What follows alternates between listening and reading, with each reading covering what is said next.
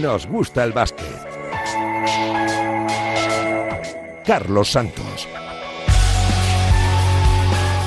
Y Javi Fernández al frente de los mandos técnicos, ¿qué tal? ¿Cómo estáis? Muy buenas, bienvenidos una semana más a Nos Gusta el Básquet. Quería comunicaros desde estas líneas que ha llegado el momento de entrar en la fase final de mi recuperación.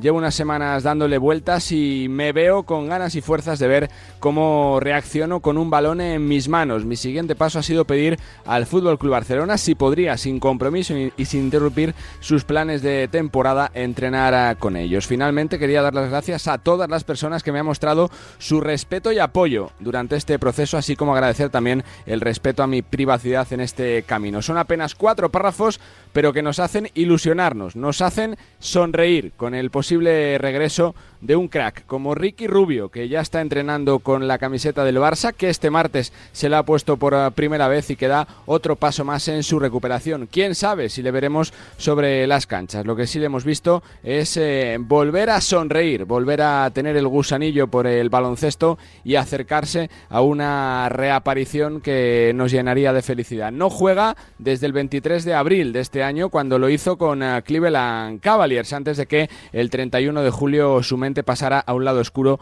como reconocía en los primeros días de 2024. Es Ricky Rubio, es la alegría del baloncesto español y también de un padre realmente orgulloso como este. ¿Ya se le ha visto sonreír, Esteve?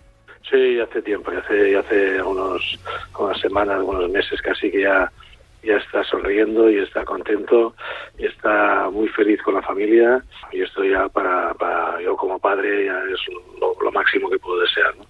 si encima después vuelve a jugar o no ya no es, no es, no es lo más importante sino verlo a sonreír es es lo más que, puedo desear. Yo lo tenía claro que te iba a estar aquí en casa. Si alguna vez volvía tenía que ser O, Juventud, o, Barça, o incluso Girona, ¿no? Que está su amigo Margasol allí también, también era otra opción. Cierto que en el Barça, aparte de que tiene sus derechos el Barça, que fuera de ellos tienen sus derechos, aparte tiene muy buenos amigos allí. Tiene a Víctor Sá, tiene a Jesús Mau, eh, tiene a Juan Carlos Navarro, tiene a mucha gente que son amigos que bueno que se ven continuamente. Y eso también yo creo que son lo que ha influido más. El dejo de ver todos los partidos posibles. Últimamente sí que estaba, me decía, me comentaba alguno que veía. Juntos no hemos visto ninguno pero alguno ha visto. Ahora cuando ha empezado otra vez el gusanillo, se ha puesto a ver algún partido, ¿sabes? Pero no, no, juntos no hemos visto ninguno todavía. Eso es lo que piensa su familia en boca de su padre, Esteve Rubio. También esto es lo que piensan sus amigos, su círculo más cercano, Jordi Trías, con el que ganó la Euroliga del año 2010. Desde el punto de vista de aficionado es, obvia, es obvio que la gente está muy contento con la posibilidad de que pueda volver a jugar, pero los que, bueno, hemos sido pues compañeros, o somos amigos, ah, lo primero que nos importa lógicamente es Ricky, cómo está, ah, y que esté sobre todo feliz. Ah, y, es lo principal y lo que vemos que está consiguiendo después de mucho trabajo, pero la verdad es que el último día ya que, que quedamos para comer le vi mucho más entero y mucho más feliz.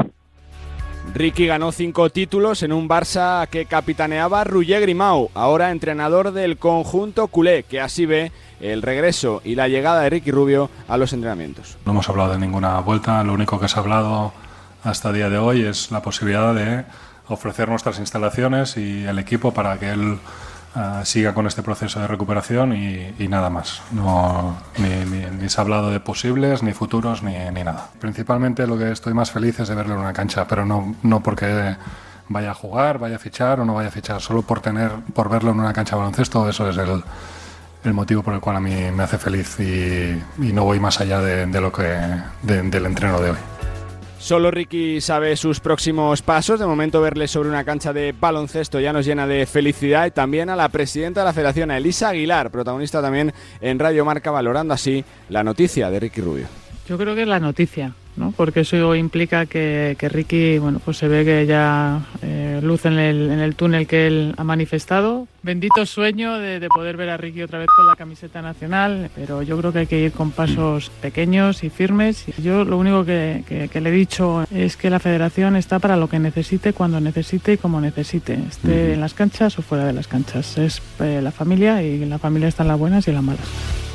Protagonista ha sido Ricky Rubio las últimas horas, como podría serlo un amigo suyo, Marga Sol, que este miércoles por la tarde va a dar una rueda de prensa en Barcelona donde desvelará su futuro. Después de ser enigmático en sus redes sociales y en, su última comparecencia como presidente del Girona, dos opciones tiene Margasol, o bien reincorporarse al equipo y jugar con los hombres de Katsikaris lo que queda de temporada o bien poner punto y final a su trayectoria como jugador y dedicarse en exclusiva al al Básquet Girona a presidir el club. Vamos con sonidos de la semana. El cabreo lo ha protagonizado Luis Gil, el técnico de Thunder Palencia. Rozó la gesta en el eh, Palau, pero salió realmente cabreado con la actuación del trío arbitral.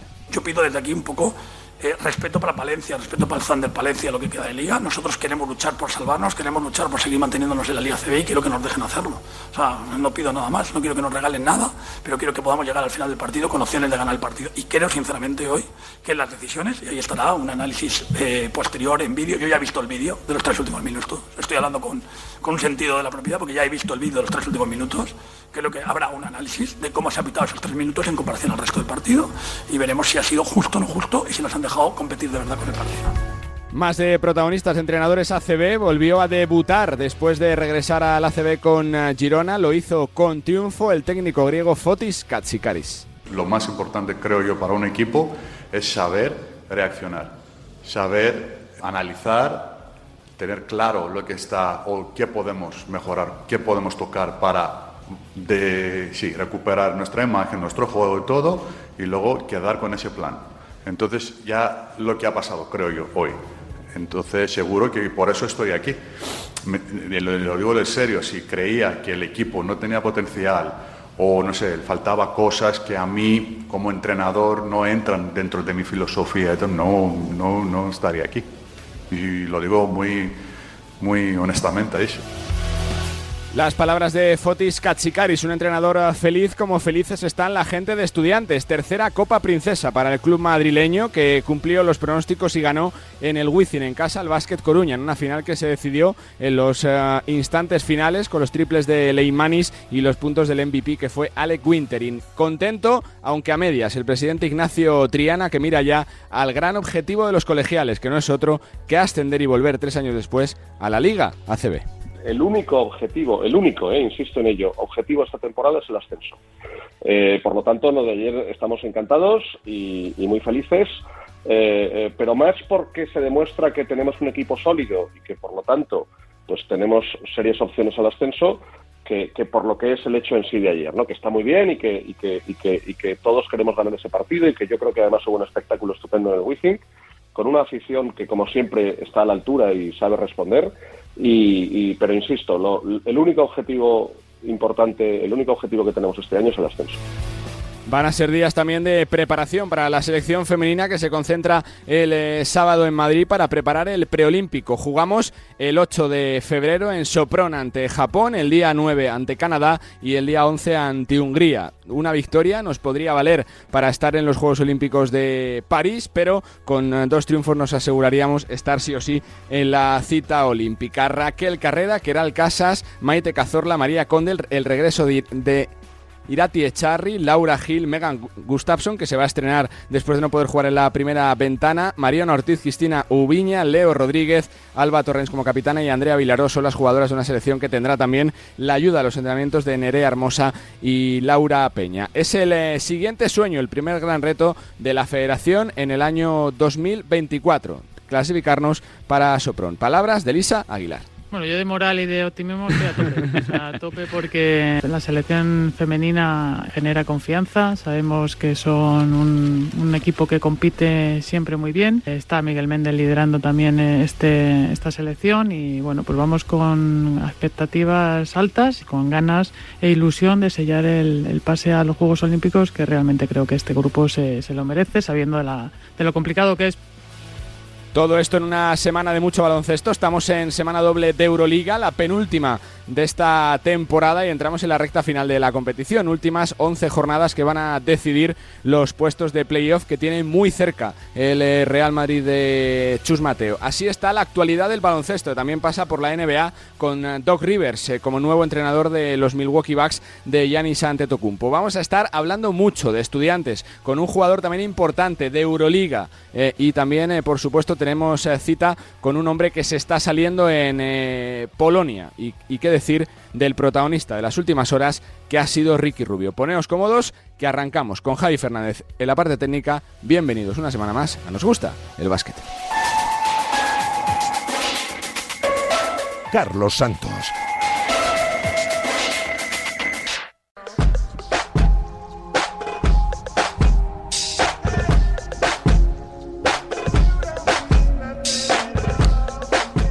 Cuatro párrafos que nos llenaron de alegría, de ilusión, de optimismo y de felicidad. Volver a escuchar eh, del puño y letra de Ricky Rubio. Estoy preparado para dar un nuevo paso en mi recuperación. Eh, tengo ganas de probarme con un balón en las manos y he solicitado al Barça sin compromiso la posibilidad de entrenar eh, con ellos. Este martes se ha producido el reencuentro y en Barcelona estamos. Raúl Fuentes, ¿cómo estás? Muy buena, Rulo. Hola, ¿qué tal Carlos? Muy buenas. Bueno, supongo que en esta semana de donde se ha hablado tanto ¿no? de, proyectos, ver eh, que Ricky Rubio, aunque sea por ahora, entrena es un subidón, ¿no? Para todo, Raúl.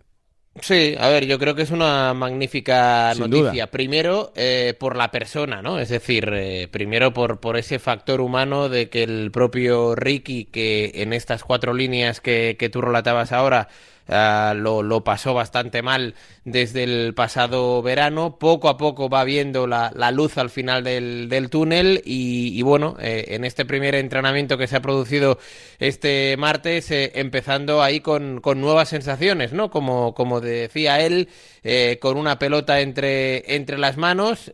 yo creo que Em, hay que ir eh, poco a poco, eh, sin presionar evidentemente al, al base del Masnou, eh, que se acople, que, que, que experimente, ¿no? que, que se reencuentre con lo que siempre bueno, ha, ha, hecho, que es entrenar, jugar, estar rodeado de, de los seres queridos, de compañeros, de amigos, y yo creo que en esta disyuntiva, eh, qué mejor que en el, que en el Palau Laurana, ¿no? Con, con jugadores y con amigos eh, que conoce de la selección, como Joel Parra, Brizuela, Billy, eh, Alex Abrines, con un entrenador eh, que fue compañero suyo en aquel Barça del 2010 que cosechó la, la Euroliga como es Roger Grimau y buen amigo suyo, y como su gran valedor, que es Juan Carlos Navarro, que en aquel equipo también era el líder y que ahora mismo es el general manager de la sección. Te pregunto por la expectativa que tiene el Barça con él, Raúl, eh, por el plan que, que, va a tener con Ricky Rubio, más allá de que lógicamente va a ser eh, eh, eh la figura del propio Ricky quien marque el camino, quien marque el destino, pero bueno, el 7 de febrero se cierra el plazo de inscripción de la Euro, Euro, Euro, Euro, Euro, Euroliga.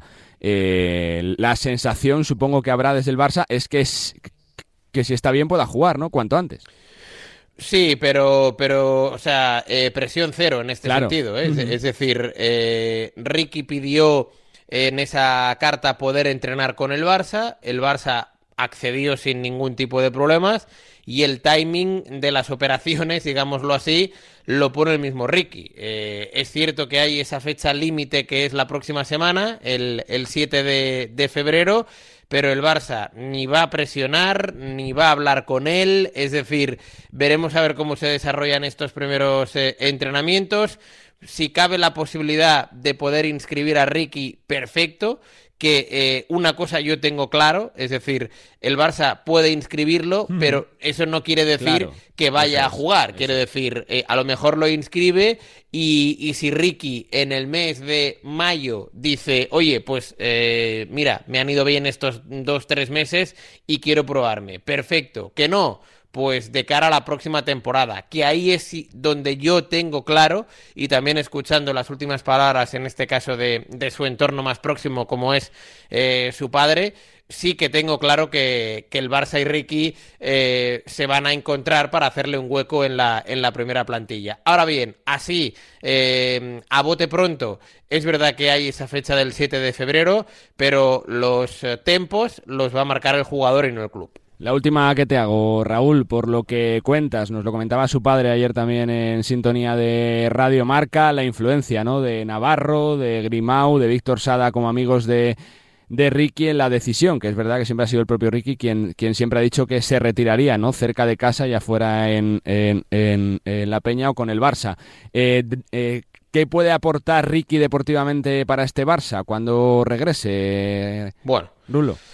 Yo creo que, que mm, si, si, Ricky vuelve y lo hace al 100%, Carlos, es un salto cualitativo enorme. es decir, estamos hablando de, de, de, uno de los mejores bases de, de, de Europa, del mundo, que lo ha demostrado en la Peña, en el Barça, con la selección española, en la NBA, en sus diferentes equipos, si le respetan las lesiones y vuelve eh, al, al 100% también eh, mentalmente, eh, el salto que da el Barça es gigantesco. Es verdad que mucha gente puede pensar, pero hombre, si, si viene Ricky, si hay alguna posición en la plantilla del Barça de Roger Grimao que esté bien cubierta, es la de base, ¿no? Con hmm. la Provítola, con Satoransky, con Jokubaitis yo tengo claro que, la Provítola ya en los últimos años es más un 2 que un 1 y a partir de ahí, vamos, el, hueco es eh, extraordinario con, diferentes perfiles de, de bases, ¿no? Ricky eh, más eh, director de orquesta, más mago, y, y Tomás Satoransky, un, un base eh, un poco antinatural, porque es un playmaker que mide más de dos metros, ¿no? Entonces, yo creo que si Ricky vuelve a jugar, el, el, salto que da el Barça es para, es para aspirar a títulos 100%. Sin duda, la verdad que paso a paso, piano a piano, pero es una excelente noticia que Ricky Rubio vaya a entrenar y como dice Raúl Fuentes, más ya no para esta temporada, que podría ser, sino en clave futuro a partir eh, del próximo 30 de junio. Raúl, que lo contamos, muchas gracias, un abrazo. Un abrazo, Carlos. Hasta la próxima. La noticia de la semana en el mundo del baloncesto, Ricky Rubio vuelve a calzarse las zapatillas, vuelve a entrenar, lo hará con la camiseta del Barça.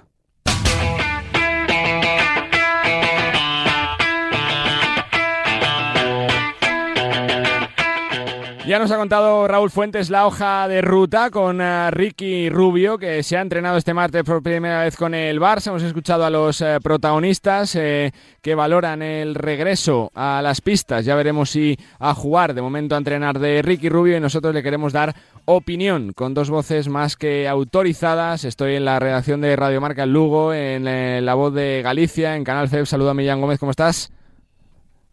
Muy buenas. Y también saludo a Chema de Lucas en la redacción de Movistar Plus. Chema, ¿cómo estás? Muy buenas. ¿Qué tal?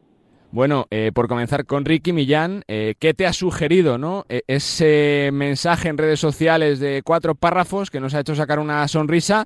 Por ahora es entrenar, por ahora es ir paso a paso, pero las imágenes que han trascendido se ve a un, a una, a un jugador eh, feliz y sonriente.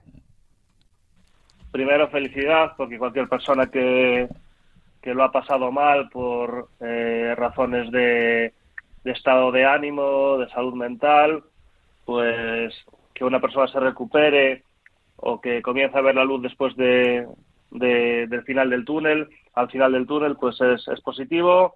Eh, creo que también es sintomático de que, de que Ricky ya ha empezado a prepararse, por un lado, y por otro lado que el hecho de que entrene con el Barça y no con otro equipo, pues mm. también demuestra que, que todavía tiene carácter competitivo. Hay que recordar una entrevista que, que siempre menciono yo al hablar de Ricky Rubio, que es una entrevista en La Vanguardia hace unos años, en el que decía que sus dos eh, prioridades como equipo futuro eran el Juventud o el Barça, dependiendo de, de la exigencia y de la presión a la que quisiese competir. Por tanto, si elige el Barça, eh, pudiendo entrenar más cerca de su casa, que es el, el Juventud de Badalona, pues creo que demuestra que quiere intentarlo, cuando menos, eh, al más alto nivel. Eh, el Juventud está también a un grandísimo nivel, por supuesto, semifinalista en tres competiciones la temporada pasada, pero el Barça es un escalón por, por encima. Y verlo sonreír, verlo eh, esta mañana pues entrenar el Palau Blaugrana, pues es, es fantástico, hay que darle calma, no presionarle, más allá de, de ese deadline de la Euroliga del 7 de febrero, pero es la situación, que es, hay que, hay que dar prioridad a la, a la salud mental, porque hay que recordar que ya tuvo él un, un bajón eh, después de unos días entrenando previamente al Mundial. Para ti, Chema, tus sensaciones con Ricky.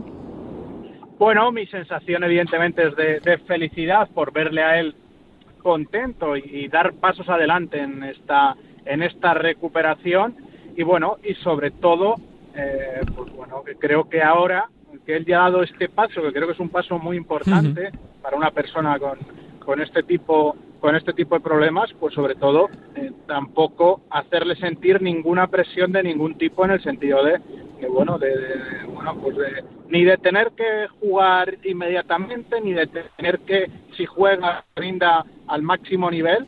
Eh, creo que bueno, que, va dando los pasos indicados, aunque cada persona es un mundo en, en estas en estas situaciones y sobre todo, pues bueno, pues a mí me da mucha alegría porque eh, realmente eh, yo recuerdo ¿no? algunos de los entrenamientos eh, de la selección justo después de que Ricky ya no estuviera el pasado verano y también es un jugador que al margen de, lo que le puedas ver en el Rictus de la cara es un jugador que transmite eso, tanto entrenando como estando su sola presencia, ¿no? Claro. Y, y, bueno, creo que es un jugador que ha dado mucho al baloncesto español desde su precocidad hasta, hasta su madurez que lo hemos disfrutado mucho y creo que ahora el baloncesto español tiene que estar pues para apoyarle en, todo lo que pueda.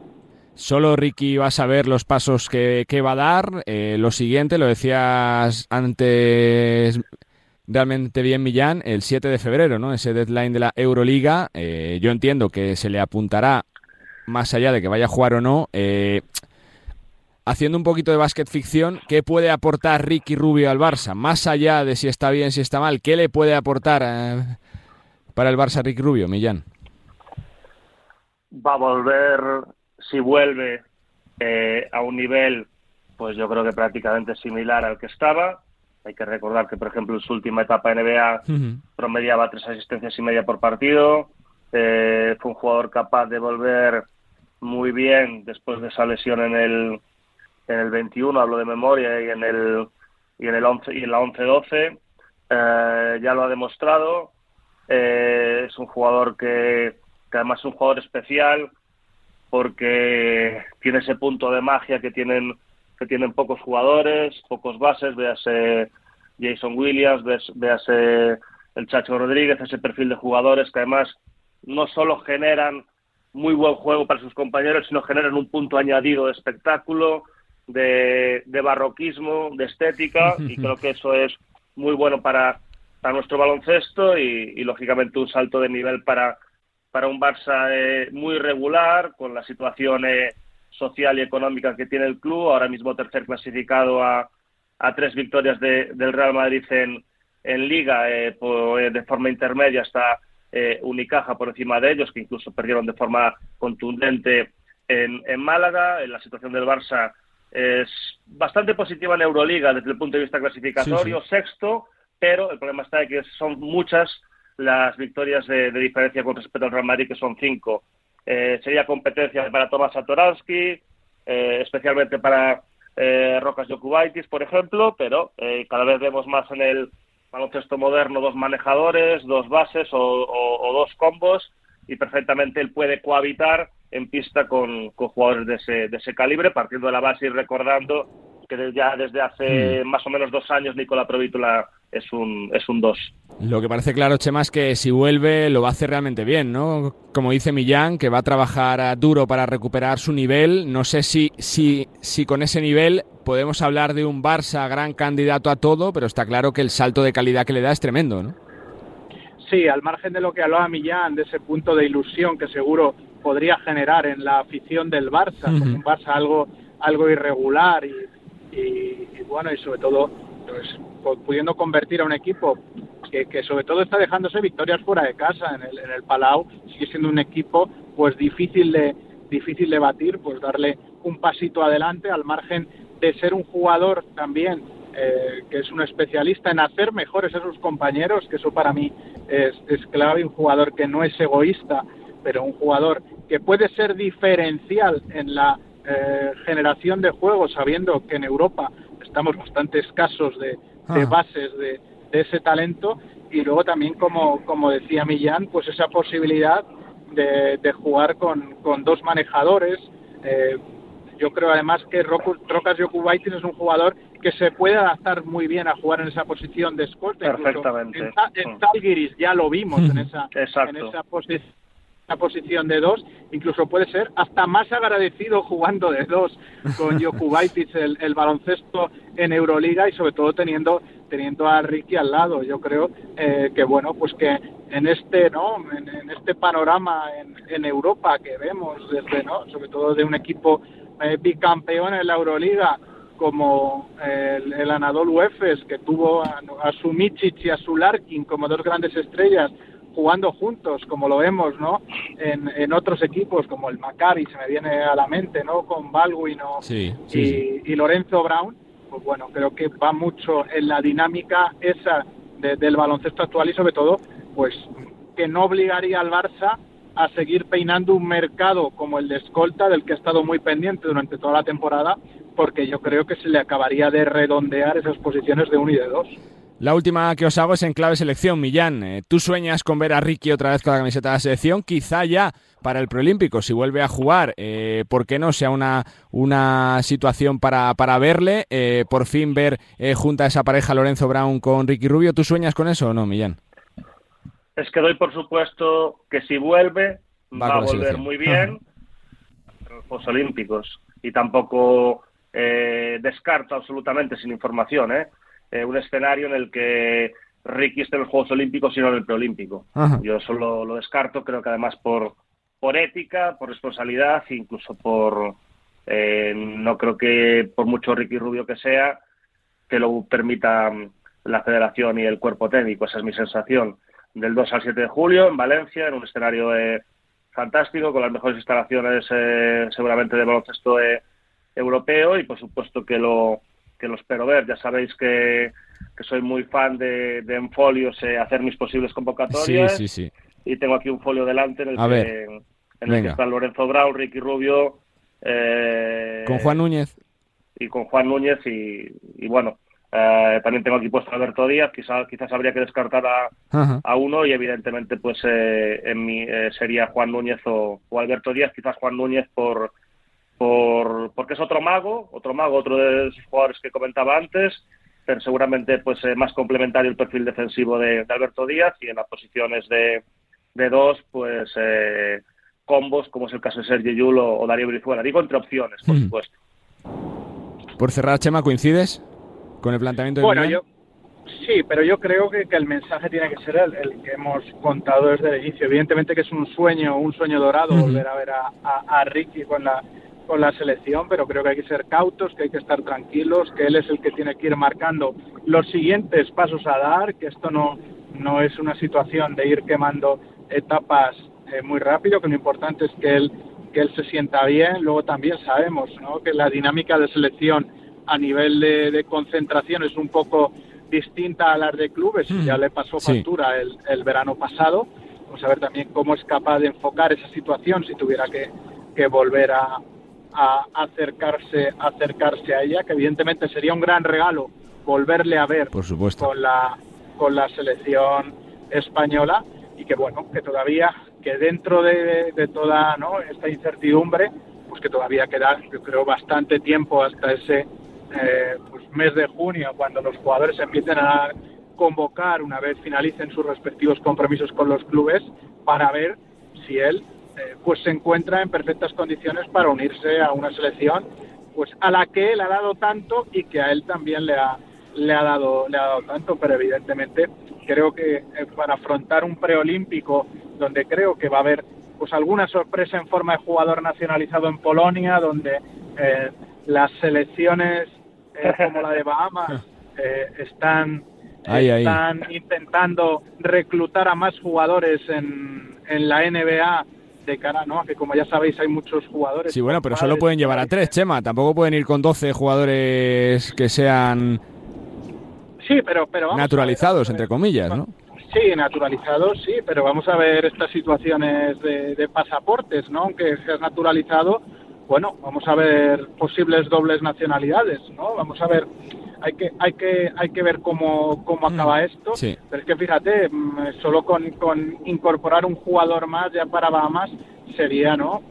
sería pues pues creo dar un golpe de timón más en una selección que lo ha hecho francamente bien y luego ya pues ni olvidarnos no pues de selecciones Ah. que han jugado a gran nivel a nivel europeo como como Finlandia en otros campeonatos y que nos han puesto las cosas muy difíciles o sea Sin duda. que evidentemente va a ser un campeonato muy exigente que hay que estar preparados que con Ricky Rubio. Pues evidentemente creo que tendríamos más garantías para poder afrontarlo pero que al final eh, el tiempo creo que puede ser el mejor aliado y después, pues bueno, pues sobre todo evitar, porque ante este tipo de situaciones lo que peor puede encontrar un jugador como Ricky, como cualquier persona que sufra un problema de este tipo, es, es que le metas más presión de la que incluso se meten ellos mismos, a sí mismos. O sea que, que bueno, dejarlo fluir. Creo que Eso la es. buena noticia ha sido poder verle ya de entrada en, en los entrenamientos del Barça y a partir de ahí, pues evidentemente seguiremos soñando los demás, pero sin presionarle a él con, con verle con la camiseta de España y también pues jugando con la del Barça. Tú cierras, claro, por un lado tienes que liberarle de presión, por eso yo creo que ese tema, yo lo entiendo lo que dices perfectamente, ¿eh, Carlos, lo de inscribirle por si acaso Sí, sí. en Euroliga porque queda un poco más de una semana. Pero claro, es un tema sensible de tocar porque quizás se sienta presionado, él habla de en el comunicado sin ningún prom- compromiso y sin variar los planes de temporada del Barça, por tanto Pero es que yo cuento. Millán, con que si se inscribe tiene, tiene su ok, ¿no? De Ricky Rubio. Que el Barça no va a hacer claro, nada. es que- no, Sí, claro, es que eso por supuesto, pero Claro, pero es no que no me administrativamente refiero a- me refiero a tocar el tema entre, Sí, entre Juan es que Carlos Navarro y Ricky, Ruller Grimau y Sí, Ricky, pero- Víctor Sada y Ricky. Claro. pero Millán administrativamente tampoco sé si es posible, ¿no? Inscribir en la Euroliga a un jugador sin contrato, ¿no? Es que estas aristas Ah, ¿sabes? bueno, claro, También claro. Sí, pero, pero son- para eso te tenemos a ti que eres abogado de la antera, claro, que no podemos hacer todos los demás. Claro, claro, pero Claro, que, son, que, son, claro. que son aristas, ¿no? que hay que, que que limar, que no es solo decir, oye, me levanto del, ¿sabes? De la noche a la mañana y te inscribo para el día 7, ¿no? Claro. que, que- que- que hay más temas que, que tocar y bueno, paciencia, que como eh, se dice por ahí, no es la madre de la ciencia. Por supuesto. Pues Claro, la- porque además es que si ellos, digamos, si eh, el Barça lo trae a un despacho para hablar sobre el tema, por lo lógico es que se sienta presionado. Y por otro lado, Carlos eh, está pintando tan bien el preolímpico Cheva porque está intentando convencerme que lo sepas para que yo vaya a Valencia, entonces eh, lo está edulcorando un poco. no hay mejor sitio que Valencia Claro. primera semana de julio. O sea, una Sí, paellita en que el conoce- sol. Así que muy Sí, bien, muy que bien. conoce sitios de paella, no sé Hombre. qué, una pizzería cercana a la Fonteta, no Sí, sé sí, qué. muy bien, Estas muy bien. cuestiones que Dientes siempre largos. son eso. palabras y pocos hechos. Entonces, a ver, si me, si me lo, si me lo pasa un papel, puede ser que lo contemple, lo de ir al preolímpico. Ojalá que podamos contar un preolímpico y con Ricky Rubio en la selección. Eso sería la mejor noticia posible para afrontarlo, como dice Chema, con la mayor eh, garantía posible. Señores, que es un placer. Gracias. Abrazo. Un abrazo. Un abrazo a los dos. Millán Gómez desde Radio Marca, Radio Galega, la eh, Canal FEP y la Voz de Galicia y Chema de Lucas desde Movistar Plus en este ratito de charla sobre el nombre propio de las últimas semanas en el baloncesto, Ricky Rubio.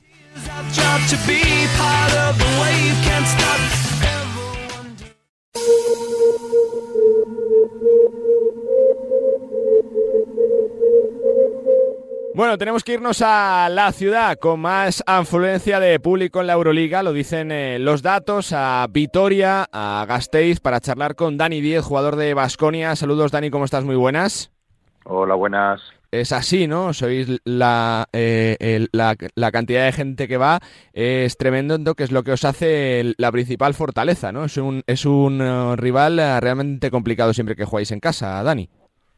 Sí, al final pues eh, salimos con, con mucha energía, la afición nos da eh, pues esa alegría para, para empezar los partidos fuerte y al final jugar con más de mil personas casi todos los días aquí, tanto en la Euroliga como en la CB, es un lujo y lo tenemos que aprovechar y es verdad que, que se nos da muy bien jugar en casa. Estamos ya cerca, Dani, de la mitad de temporada, quitando un poquito ese borrón de no clasificarse para la Copa. ¿Cómo son las sensaciones que transmitís? ¿Cómo te ves?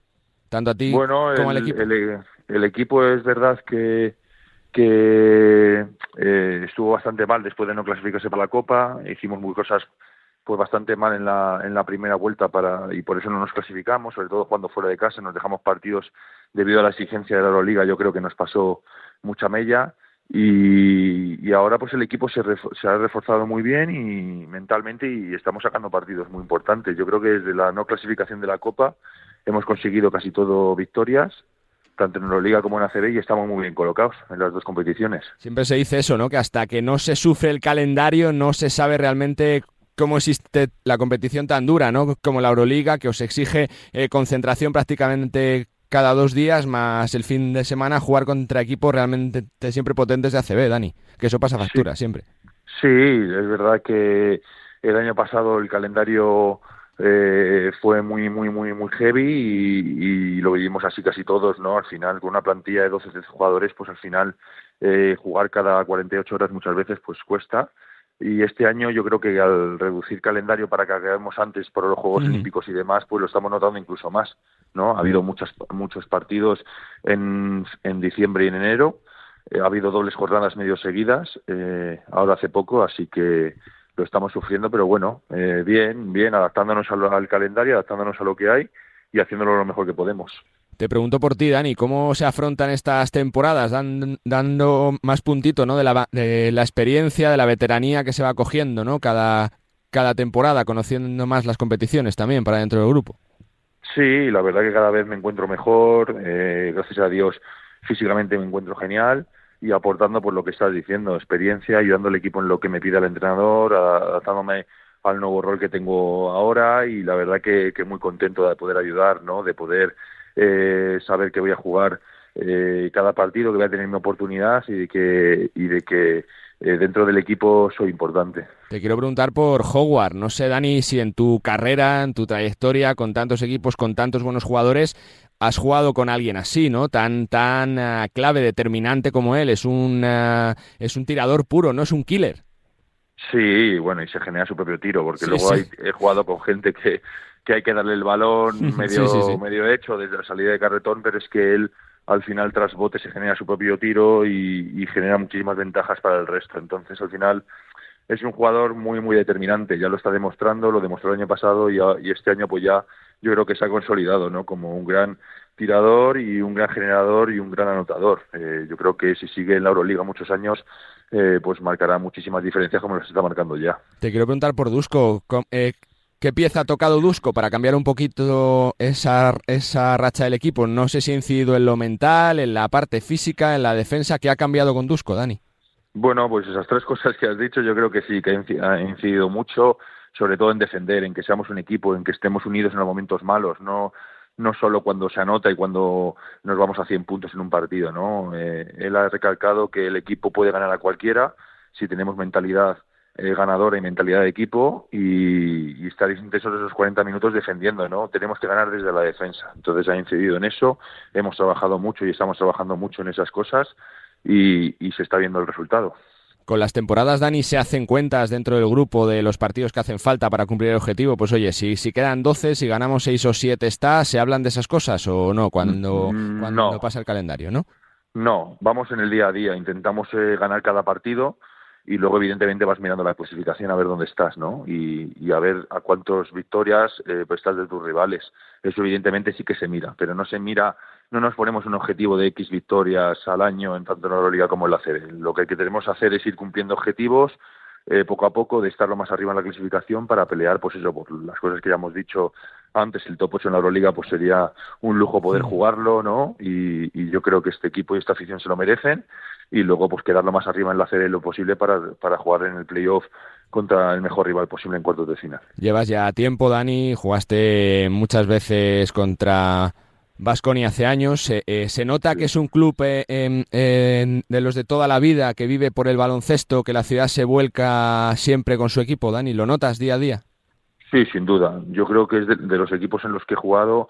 Eh, al final es de los equipos donde la afición se nota que sabe mucho de baloncesto y, que lo viven, lo viven muchísimo. Al final tener aquí en el Huesa a más de 10.000 personas todos los días es increíble y, con gente que sabe mucho, mucho de baloncesto y, lo notas, lo notas, pues al final nosotros somos unos privilegiados de poder jugar aquí eh, y representar a Basconia después de tanto tiempo jugando contra ellos, pues para mí es un orgullo y un honor.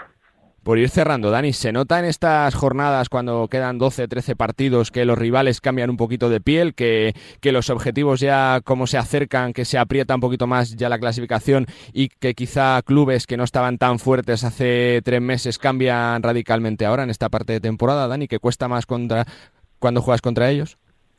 Sí, bueno, ahora nos conocemos más todos los equipos, los equipos se van reforzando y cada vez es más difícil, ¿no? Evidentemente, cada partido eh, para nosotros y para todos los equipos yo creo que lo afrontarán igual, de la misma manera, una final, ¿no? Para intentar ganar y, escalar posiciones en las dos, en la Euroliga y en la CB y cada vez es más difícil. Al final, bueno, es lo bonito de jugar la Euroliga, que yo creo que es la mejor competición después de la NBA en el mundo, así que los que la jugamos somos unos privilegiados. Dani, por ir cerrando, eh, ¿cuánto suma la ACB con respecto al resto de ligas? ¿no? Porque es verdad que, lo sufrís vosotros, Valencia, Real Madrid, Barcelona, que sobre todo en jornadas dobles, cuando tienes partido de liga siempre cuesta más, ¿no? Por, eh, la, eh, por la potencia de los rivales, ¿no? Con respecto para otras ligas, por no sé, como Grecia, como Turquía, por ejemplo, ¿no? Como Italia también.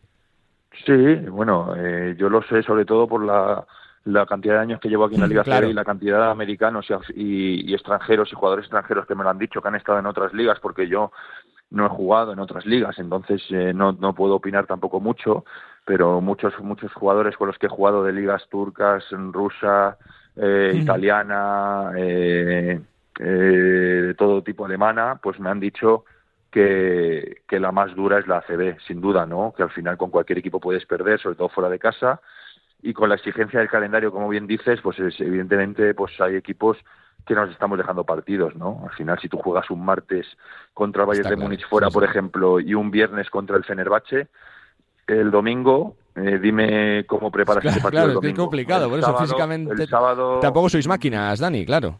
Claro, el sábado volviendo de viaje o en, la misma ciudad de Vitoria si estamos, hay veces que tenemos que volar, hay veces que ni podemos hacer el entrenamiento previo a ese partido, y simplemente haciendo vídeo. Entonces, cuando el otro equipo ha estado preparando todo el partido una semana, ¿no? Es verdad que el calendario no sabemos cómo, cómo puede reducirse o ampliarse o cómo, puede, poder ser porque me parece que es una locura. Eh, hay muchas veces que jugamos cada 48 horas y lo veo una auténtica locura. Yo no sé si podrían cambiarlo, se han quejado muchos entrenadores, jugadores y demás, mm y solo lo conocemos y lo sabemos los, los equipos de Euroliga que jugamos eh, este nivel de partidos. Por eso las plantillas al final se van muchas veces ya 15, 16, 17 jugadores, ¿no? Porque es imposible llevar este calendario para adelante.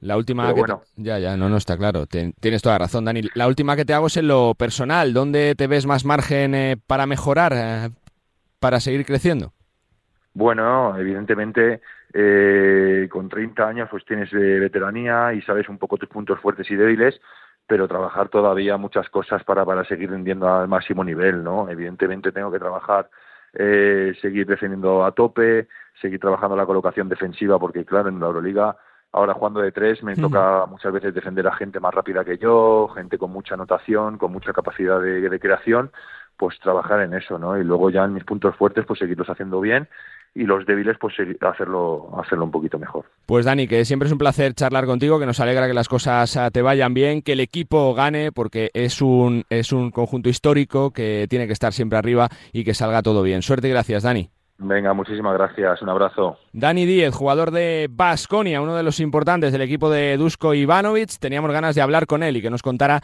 las sensaciones dentro del vestuario del conjunto vitoriano. No consiguieron el primer objetivo, que es estar en la Copa del Rey, pero queda mucha temporada por delante, con buena dinámica en las últimas jornadas y con el objetivo en mente de jugar los playoffs, primero el de la Euroliga y después el de la Liga ACB.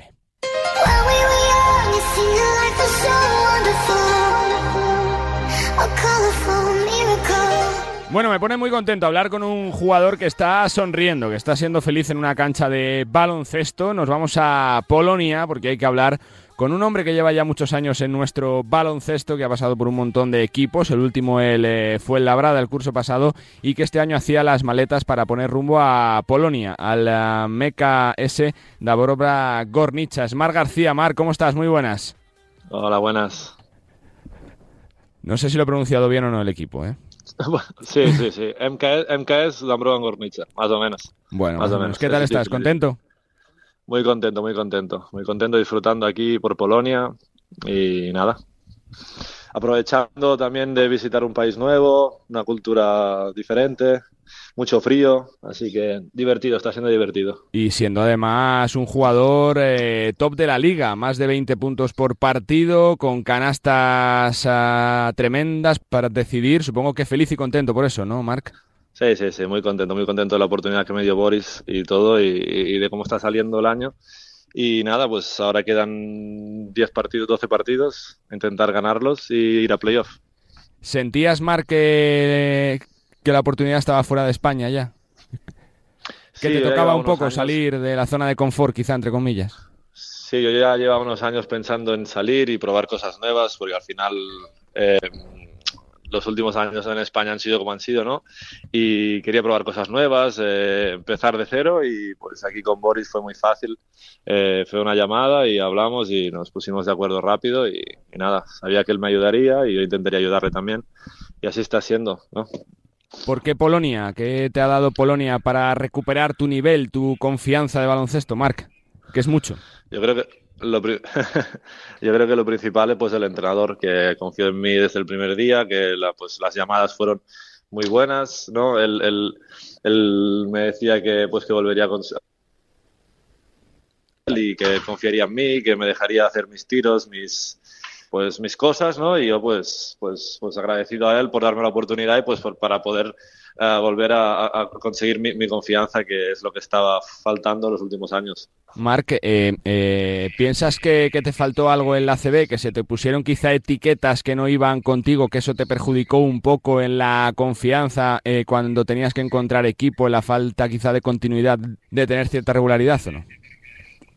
Bueno, no, no, no sé, eso las etiquetas se las ponen a todo el mundo, pero bueno, al final es muy difícil, es, es la liga más competitiva de Europa y pues para conseguir un sitio ahí pues es más complicado, ¿no? Pero, pero bueno, siempre se trabajaba para, para eso, yo creo que he tenido buenas temporadas en ACB, así sí, sí. que que bueno, pues eh, que nunca se sabe, ¿no? En el futuro, pero yo lo que quiero ahora es, es probar cosas nuevas, ver ligas nuevas, ¿no? Y ahora pues aquí en Polonia disfrutando y, como te he dicho, viviendo experiencias nuevas. Lo más complicado para dar el paso, ¿qué es? Eh, no sé si el salir de casa, si ese miedo por lo que pueda pasar, si la vida nueva, las costumbres nuevas, ¿qué es lo que más te ha costado, Marc? Pues yo creo que nada, la verdad. La verdad que ha sido muy sencillo. Aquí, te digo, el entrenador es catalán como yo, uh -huh. el prepa es argentino, tengo un compañero también argentino que también se puede hablar mucho español aquí en, pues, en los entrenos. Y la verdad que muy bien. Si no es por el frío y la nieve, que muchas veces te tienes que despertar 20 minutos antes para, para limpiar el coche, porque si no, no puedes conducir. Lo demás, pues está siendo pues muy guay, la verdad. Pasándolo muy bien. Lo recomiendo, la verdad, salir de España a veces y conocer cosas nuevas, pues, pues, pues no sé, te pueden ayudar en el futuro, supongo. Y para la gente, Mar, que no tiene mucho conocimiento de la liga polaca, ¿cómo es que baloncesto se juega ahí en Polonia? Bueno, es un baloncesto físico, muchos unos por unos, más un poco anárquico. Y bueno, yo creo que hay equipos de nivel, ¿no? Equipos como Lanwil, que el año pasado pues eh, ganó la FIBA Cup esta de, de, Europa. Este año también, eh, pues no sé, hay muchos equipos de, de, mucho nivel, ¿no? Y pues no es una liga fácil, la verdad. Física y mucho, mucho unos por unos y individualidades, yo diría. Cuando se lo preguntamos a los eh, coaches que están por fuera, Marc, que a veces dicen ¿no? que encuentran eh, casi incluso más reconocimiento eh, eh, para su carrera por lo que han hecho cuando salen fuera que en España. ¿Te ha pasado a ti? ¿Te reconocen más por tu trayectoria en ACB, por ser un jugador contrastado que ha estado por el Barça, por ejemplo, o no, Marc? Sí, sí, aquí, aquí lo valoran también.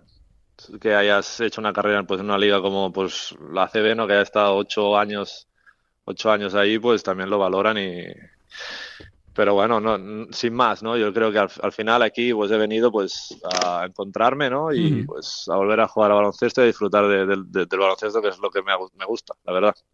Te queda nada más. Te quedan todavía cinco, quizás seis meses para la temporada, Marc, pero tu reto sí. próximo es eh, seguir fuera de España, tratar de volver. Eh, no sé cómo te lo planteas para el futuro.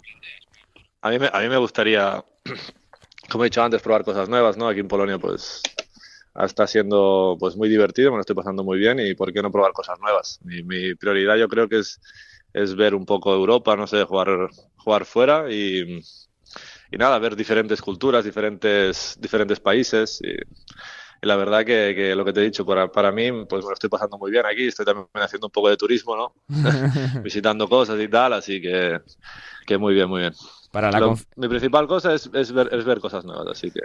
Para la confianza de un jugador, Mark, cuando ves que anotas tanto tan bien, eh, supongo que es un subidón también, ¿no? Para la confianza personal, para, como decías antes, para reencontrarte un poquito sensaciones, ¿no, Marc? Como jugador. Sí, está, está claro que anotar cada partido, pues, te da confianza, pero al final yo lo que intento es ayudar al equipo, intentar conseguir los objetivos, que hace años que, que bueno, que nuestro equipo no va a playoff y sería, pues, un objetivo, pues, grande para el club y, y para mí intentar ayudarles en conseguir los objetivos, eh, pues, es lo principal y si es anotando 20 puntos, pues mejor. Así que ya te digo, contento por, poder hacerlo de esta manera.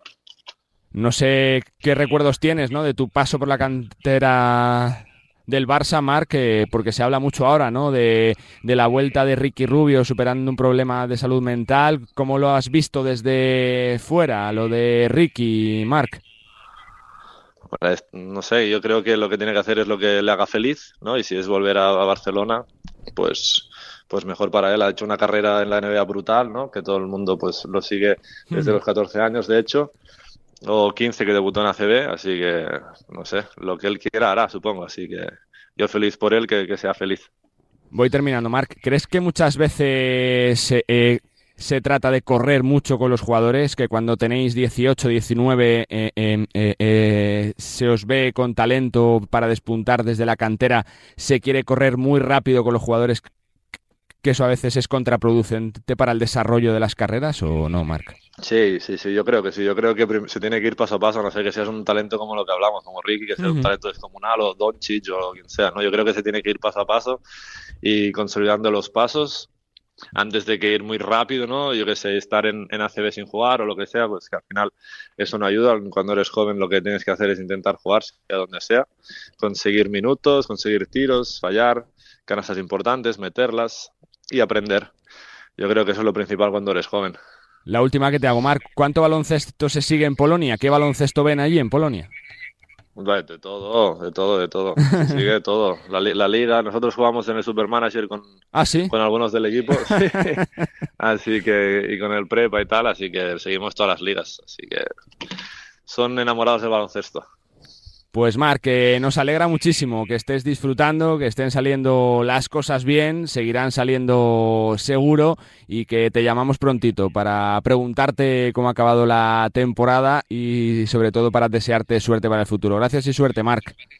Vale, gracias, Carlos. Abrazo. Mar García, jugador eh, del MKS Delma Kresna, creo que lo he dicho más o menos bien, aunque como Mar García no, como el acento ya que tiene polaco Mar García es complicado. Y bueno, pues la verdad que un jugador que nos alegra muchísimo, que esté promediando más de 20 puntos eh, por partido en la liga polaca, con 27 años ya, una trayectoria más que contrastada en el Barça, en el Manresa, en el Betis, en Fuenlabrada, en Burgos.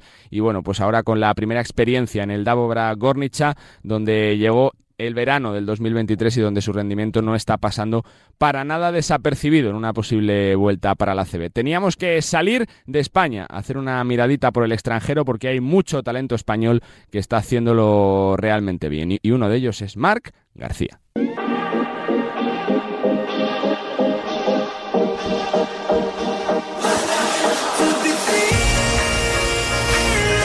Venga, pinceladita de NBA. En este tramo final de Nos gusta el básquet están pasando muchas cosas. Hemos tenido actuaciones históricas. Vamos a repasarlo todo con Daniel Bobadilla. Saludos, Daniel, ¿cómo está? Muy buenas.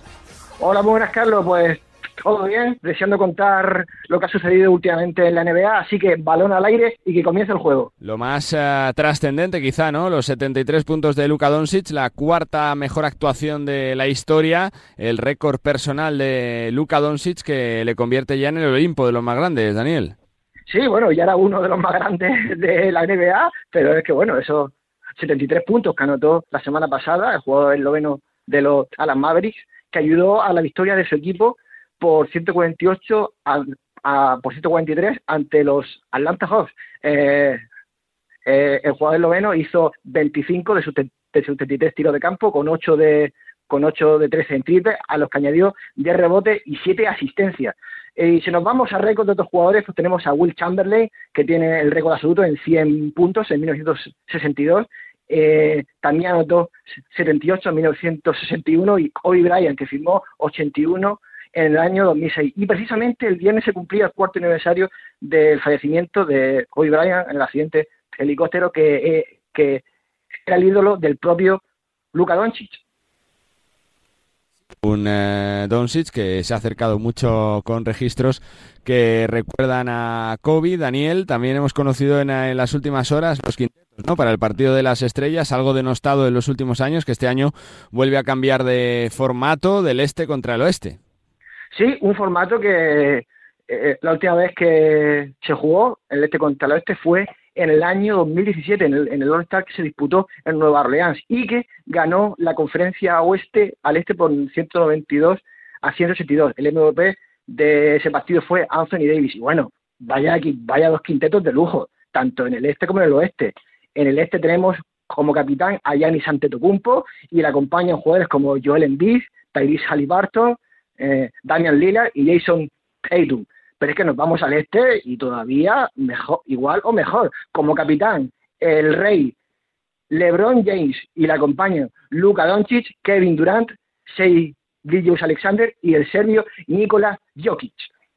La verdad que quintetos tremendos. Daniel, ha habido cambio ¿no? en el banquillo de los Milwaukee Bucks después de las rajadas en las últimas semanas de Antetokounmpo, no solo contra el entrenador, sino contra sus propios compañeros y, junto a con, eh, con, también parte del club. Eh, se ha marchado Griffin y llega un, un, técnico con estrella, para mí algo sobrevalorado, eh, pero con gran cartel ¿no? en la liga como es Doc Rivers.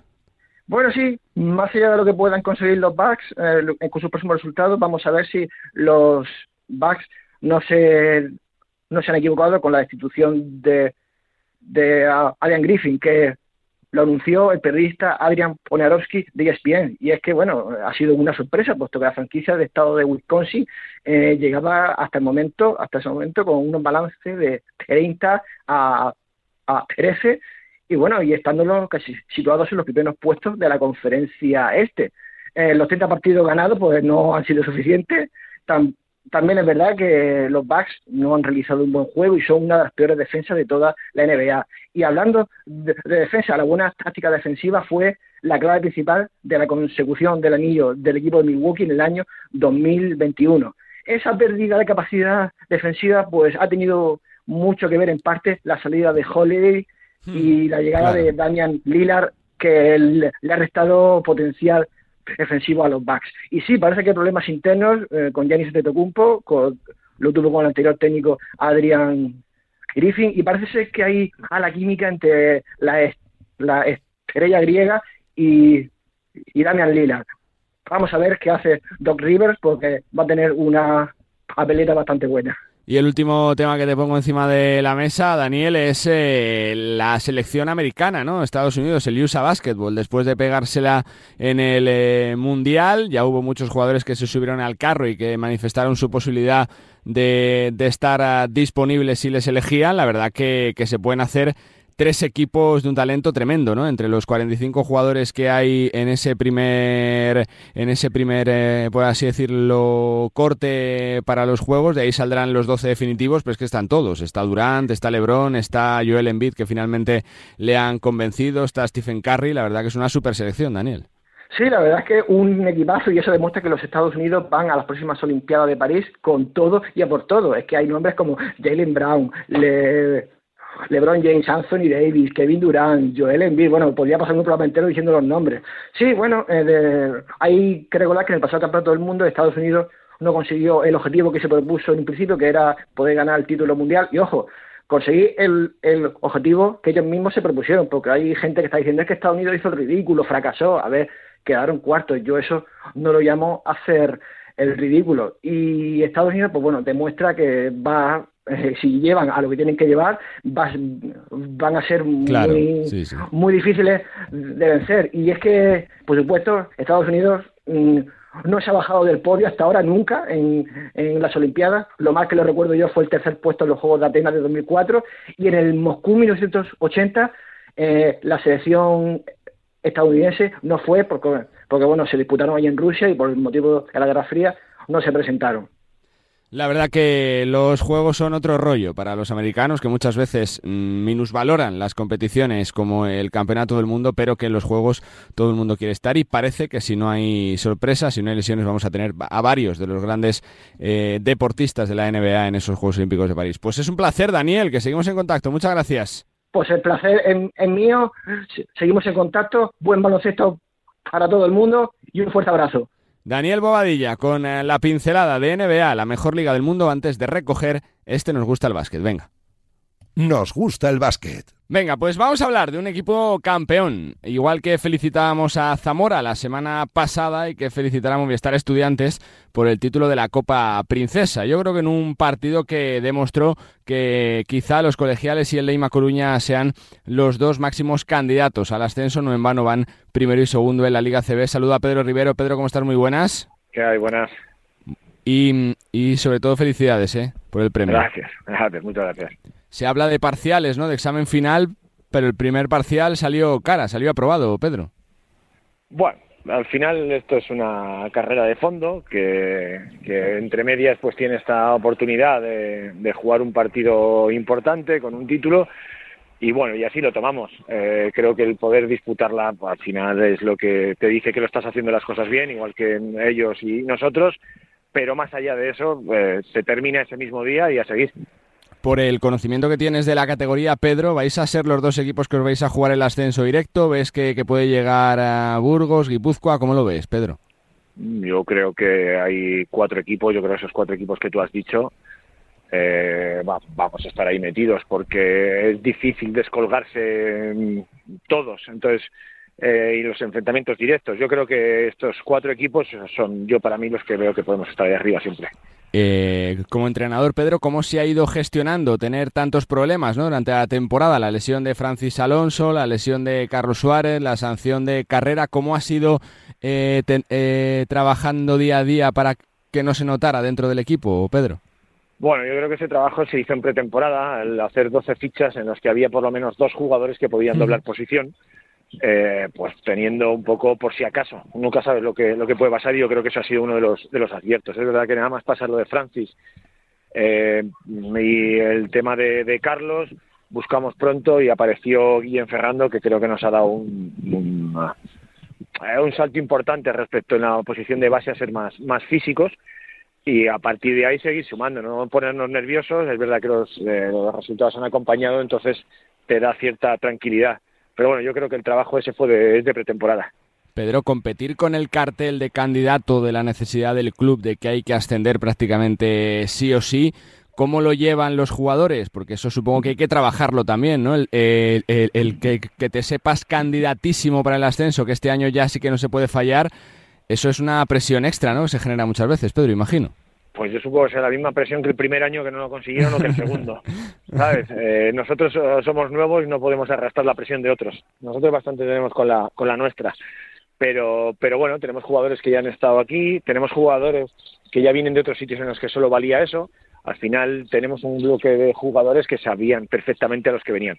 Y los demás, aunque sean un poco más novatos, entre comillas, en estos perfiles de equipos, eh, son gente de muchísimo nivel que ha estado en sitios importantes. Entonces, bueno, por ese lado lo teníamos avanzado. Luego, pues la temporada te va poniendo retos y, bueno, y problemas, pero bueno, es lo que te digo, más allá de eso, no podemos estar dando de vueltas todo el día que solo vale eso, porque otros ya han pasado por esto que solo valía eso y no lo han conseguido. Hmm. Entonces, bueno, hay que ir poco a poco. Eh, el camino más fácil es el del ascenso, lógicamente sí o sí directo, porque Pedro, tú, tú que has jugado Final Four sabes lo que cuesta, ¿no? La Final Four, la presión extra que te genera, la dificultad de equipos que te puedes encontrar, el Betis que puede llegar, Guipúzcoa Basket, eh, eh, por el tema de la sede. Supongo que el reto es subir primero sí o sí, ¿no? Bueno, yo creo que es el, es el primer capítulo, es el primero. y a partir de ahí veremos, pero, pero esto tiene varias vías. Entonces, esa es una, que evidentemente es la que todo el mundo ve mejor, no significa que sea la más fácil, porque, eh, bueno, eh, lo que queda de esta segunda vuelta va a ser un poco locura. y luego la otra, pues bueno, un playoff y una Final Four, pero es que esto es lo que hay. Si quieres ganar cosas, pues aquí no va a ser fácil en ninguno de los dos escenarios. Te pregunto como entrenador, Pedro, ¿cuánto te suma para ti en lo personal, ya no solo el título, pero cuánto te sumaría salir en la foto del ascenso, de, de que se haga historia para estudiantes, del equipo que consiguió retornar eh, para la ACB? ¿Cuánto te sumaría a ti, Pedro, lo personal? Bueno, no sé, pero evidentemente vienes a un sitio en el que solo persigues eso y conseguirlo pues siempre es gratificante. Pero no sumaría ni más ni menos que todos los que hemos venido con el mismo objetivo, la verdad. Cada uno tiene los suyos personales, pero se tienen que adaptar a, los de todos, a los del club. Por eso te digo que pues es, vienes exclusivamente para eso, con lo cual es, es importante. Pero más allá de eso, sin darle, es lo que te digo, es que no, no pretendo darle muchas vueltas a nada porque si no te, me complico solo. Claro, eh, ¿te ha sorprendido estudiantes? ¿Es como te esperabas cuando fichaste eh, eh, para verano por la exigencia, por el club, por, por la estructura, por todo? ¿Te ha sorprendido o no? Bueno, yo tenía claro dónde venía, las conversaciones no me no me he encontrado nada que no que no me haya ah, no me hubieran contado lo que sí que he encontrado es un enorme grupo de, trabajo con gente que ya estaba en, en la casa y eso siempre, siempre ayuda. Eh, por ir cerrando, Pedro, ¿cuánto suma para el equipo este premio del título? Es verdad que es un título, por así decirlo, durante la temporada que refleja el buen trabajo de la primera vuelta, pero ¿cuánto suma para la moral, para el ánimo, verte que has sido capaz de competir en un partido a título con triunfo?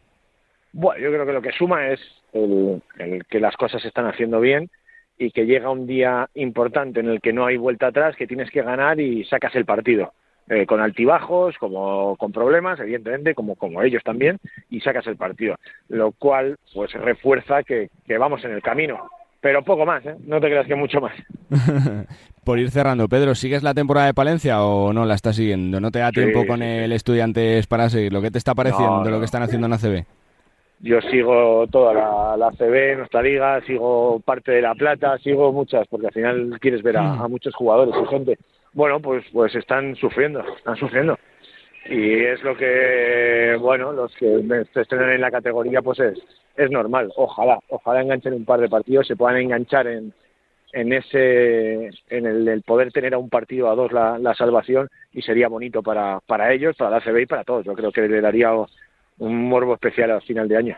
Pues la verdad que sí. Pues Pedro, solo me queda felicitarte, darte las gracias por tu tiempo y desearte suerte porque como dices queda el sprint final, queda ese, ese capítulo más importante que es eh, cerrar eh, el objetivo del ascenso con éxito. Suerte y gracias. Vale, muchas gracias a ti.